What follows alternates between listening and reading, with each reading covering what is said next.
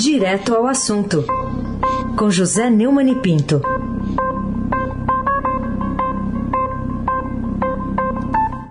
Oi, Neumani, bom dia.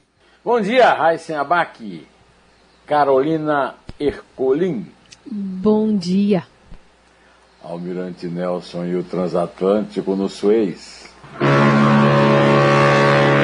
Bárbara Guerra, Clã Bonfim, Manuel, Alice Isadora. Bom dia, Afrânio Vanderlei. Bom dia, ouvinte diferente, melhor ouvinte, o ouvinte da Rádio Eldorado 107,3 FM. Aí se abaque o tríplice coroado, o craque. Bom, vamos começar falando de uma reportagem hoje aqui do Estadão, ouvindo cientistas, especialistas que dizem que a vacinação das pessoas que fazem parte daqueles grupos prioritários, no ritmo que vai, só deve ser concluída em setembro. O que, que você diz diante desse quadro aí da, do aumento da curva de mortes da pandemia, Neumani? É, o Brasil registrou 1.233 mortes por Covid nas últimas 24 horas, totalizando 331.530 óbitos.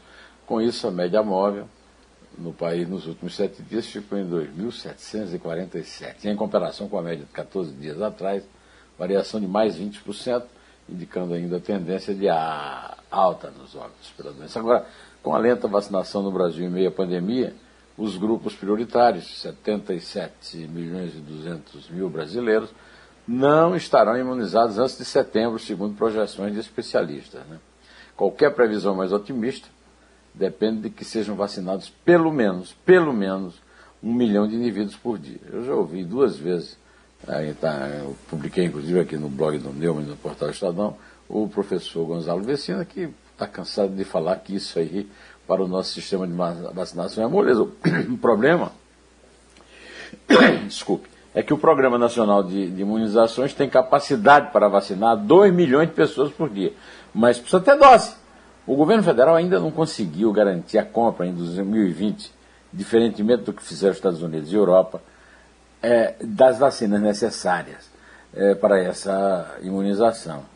Ela também tem dificuldade para adquirir imunizantes e o insumo farmacêutico ativo, IFA, matéria-prima necessária à produção nacional de vacinas, no Instituto Butantan, em São Paulo, e no Biomanguinhos Fiocruz, no Rio é aquilo que nós estamos acusando, denunciando aqui dia a dia.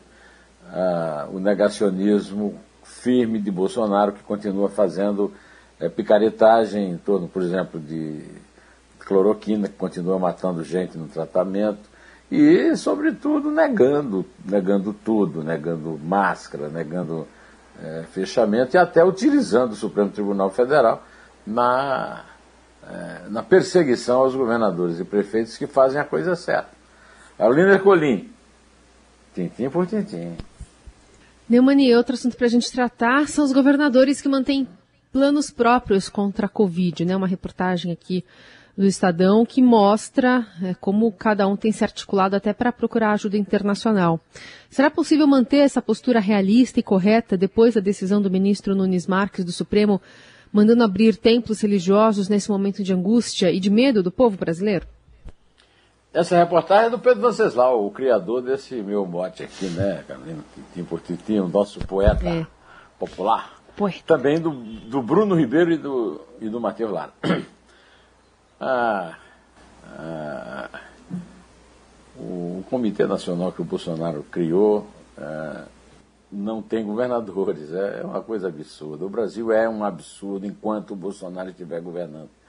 Há que se arrumar um jeito de, de, de deslocar esse protecionista, é, negacionista, desses é, mercadores do tempo, por exemplo, é, para que isso os governadores tenham feito o diabo, ou melhor, um, a coisa certa. Né?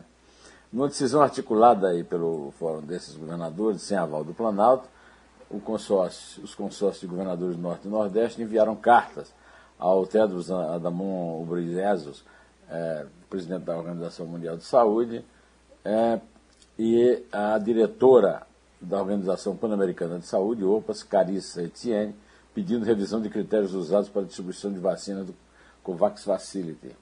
O, os governadores também é, integra, integraram os seus secretários de comunicação para que eles formulem campanhas com uma narrativa unificada. Agora, contra a onda, vem o ministro Cássio Nunes Marques e, de uma forma inacreditável, aceitou uma ação movida, sabe por quem? Sabe por quem? Sabe por quem? A Associação Nacional de Juristas Evangélicos. A Associação Nacional de Juristas Evangélicos vai ao Supremo e consegue o absurdo anticristão, assassino, genocida. Então o senhor Cássio Nunes é um genocida, entendeu?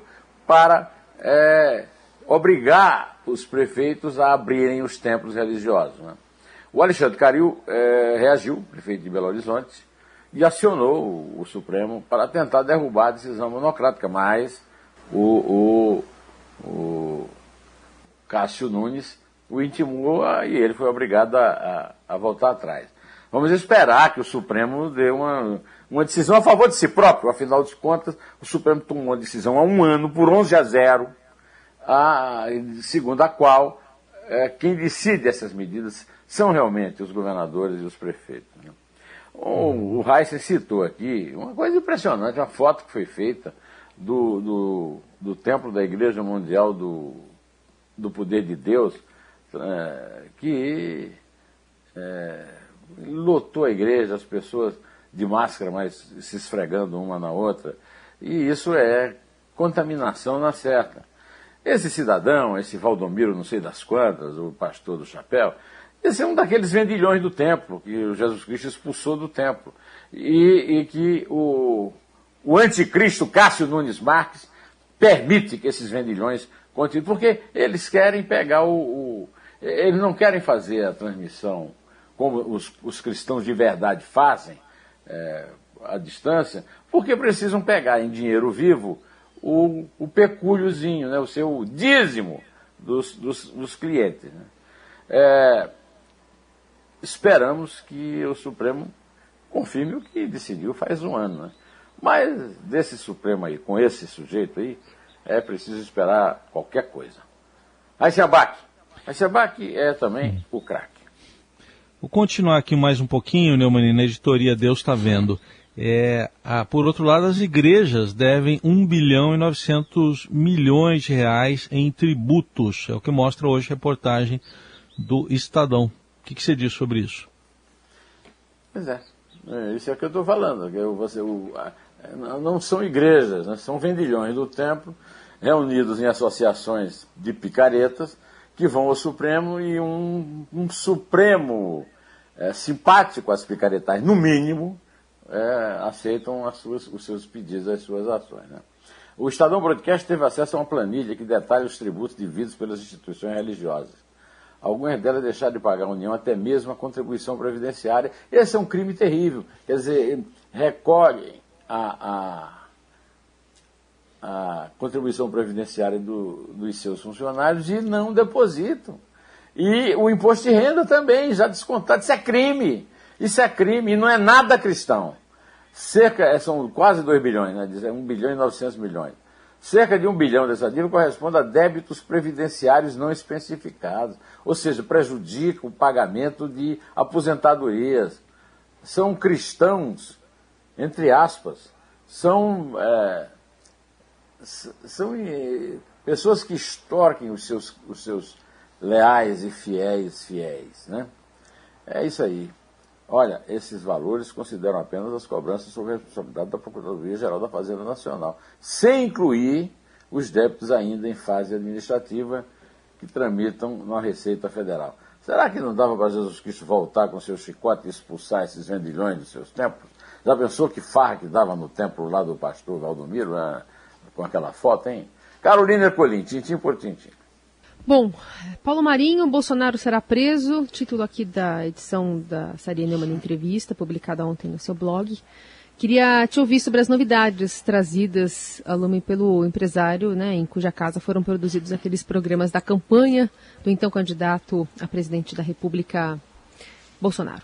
É, né, eu tenho uma série semanal chamada Neumann Entrevista, é, que eu normalmente edito as entrevistas é, no sábado e por volta de meio-dia e ponho no blog do Neumann no, no portal do Estadão. Na, na última entrevista, eh, o empresário carioca Paulo Marinho vaticinou que Jair Bolsonaro dificilmente terminará o mandato, o que aumenta a chance de ser preso. E se terminar, não ganhará a eleição de 2022. Ah, você vai dizer, não, mas eu, o, o Flávio Marinho é suplente do senador Flávio Bolsonaro. E ele aproveitou a entrevista para retirar o compromisso de renunciar ao cargo, porque ele assumiu o compromisso de renunciar à suplência caso Flávio Bolsonaro renunciasse a, ao foro privilegiado para responder a, a, ao inquérito policial e à justiça, né? Coisa que Flávio Bolsonaro não fez ele, então ele disse, não, não meu compromisso não tem mais. É, ele mudou daquela casa em que, ele produ... em que foram produzidos os filmes publicitários da campanha do Capitão e continua apostando suas fichas na candidatura a presidente do João Dória, governador de São Paulo. Para concluir assim, as dicas, né, o Paulo Marinho também acha que o ministro da Economia, Paulo Guedes, não passa de blefe. Aliás, eu concordo com ele nesse ponto aí. Aí se abate o craque. Ai, a lua que no céu surgiu não é a mesma. Vamos que... lá, vamos botar música na conversa, porque você bateu um papo com o Fagner também, Fagner de Mucuripe, a Serenata. Então agora ele vem com Serenata. É, o, o, o Fagner foi lançado no, no cenário musical brasileiro pelos dois maiores cantores do Brasil na época faz 49 anos, em 1972. É, Elis Regina gravou primeiro, depois Roberto Carlos. Não, está mal, né? Agora o Fagner é, lançou um disco chamado Serenata. A primeira faixa é logo uma participação é, tecnológica, é claro, com uma pessoa com quem ele gravou é, no passado, que foi um desafio dele, depois virou amigo, o Nelson Gonçalves. Né? E ele incluiu nessas serestas, né, de um disco dedicado a Serenata, Mucuripe, esse clássico dele, que eu considero uma música solar, mas que o produtor Zé Milton considerou uma, uma serenata. A Biscoito Fino fez um belíssimo disco, e eu aproveitei para fazer um dois dedos de prosa com, com que eu fiz lembro dois dedos de prosa com o Raíssa Abac aqui hum. sobre o tríplice, a tríplice coroa, né, que ele consegue equilibrar na cabeça. Né. Sim. E ele falou é, que ele regravou... ajuda, o cabelo ajuda. É, o cabelo está ajudando. Ele, ele falou que a saga né, de regravar todos os clássicos dos seresteiros brasileiros é, e, e, e do carinho, da ajuda que recebeu na vida toda pelo Vinícius de Moraes, enquanto o Vinícius viveu, e da admiração com amigos como Luiz Gonzaga, de Zé Ramalho, de quem é vizinho no Jardim de Alá, mas não vê há muito tempo por causa da pandemia. Ele está em Fortaleza e o Zé está lá em, em é, na, no Leblon, Ipanema, ali, no Jardim de Alá. Olha, o disco é maravilhoso e a entrevista é imperdível. Imperdível, uma entrevista maravilhosa. Conta coisas do arco da velha, como diria a avó da Carolina Ercolim, tintim por tintim. Se eu demoro, mas aqui eu vou morrer. Bom, também a gente fala aqui sobre Agnaldo Timóteo, né, que morreu por complicações causadas pela Covid aos 84 anos que, que representa também a morte do cantor nesse momento da pandemia, Neumann? Eu não fui amigo de Agnaldo Timóteo da mesma forma que sou amigo do Fagner, que sou amigo do Fagner há praticamente 50 anos. Mas fui amigo do Agnaldo. O Agnaldo é uma figura muito engraçada, muito polêmica, muito brava. E sinto muito a falta dele, porque ele é considerado ali, no mínimo, no mínimo, um uma das vozes mais lindas da, da música brasileira. Esse foi o grande sucesso que o lançou, é uma música do Roberto de Erasmo Carlos, uma música belíssima, né? o grito. E, e, o Agnaldo foi é, a negação da, do negacionismo. Né? Um cara com 84 anos, mas é, não, não, não, tem, não passa por nenhuma é, complicação que pudesse é, o levar, mas terminou morrendo de Covid é, no, no, Hospital Casa São Bernardo, na Barra da Tijuca, né? é, onde ele estava internado desde 17 de março. A família do artista afirmou que Timóteo deu o seu melhor para vencer essa batalha. E o Timóteo era um grande lutador, todo mundo sabia que ele era bom de pernada, né? É, lembrava aqueles grandes malandros do passado. É um grande cantor, uma voz que o Brasil perde para o negacionismo, para o vírus, o coronavírus, o novo coronavírus, mas também para o negacionismo é, dos milicianos no poder. Eu queria aqui, no fundo do meu coração, mandar um, uma grande cotovelada para o Aguinaldo Timóteo, grande figura humana, é, com quem eu tive a oportunidade de conviver, não como conviveu, por exemplo, o Moacir Franco, que é meu amigo, que foi um grande amigo dele. Pode contar, Carolina. É três. É dois. É um. Em pé. Mas só falo bem baixinho e não conto pra ninguém, pra ninguém saber seu nome. Eu grito só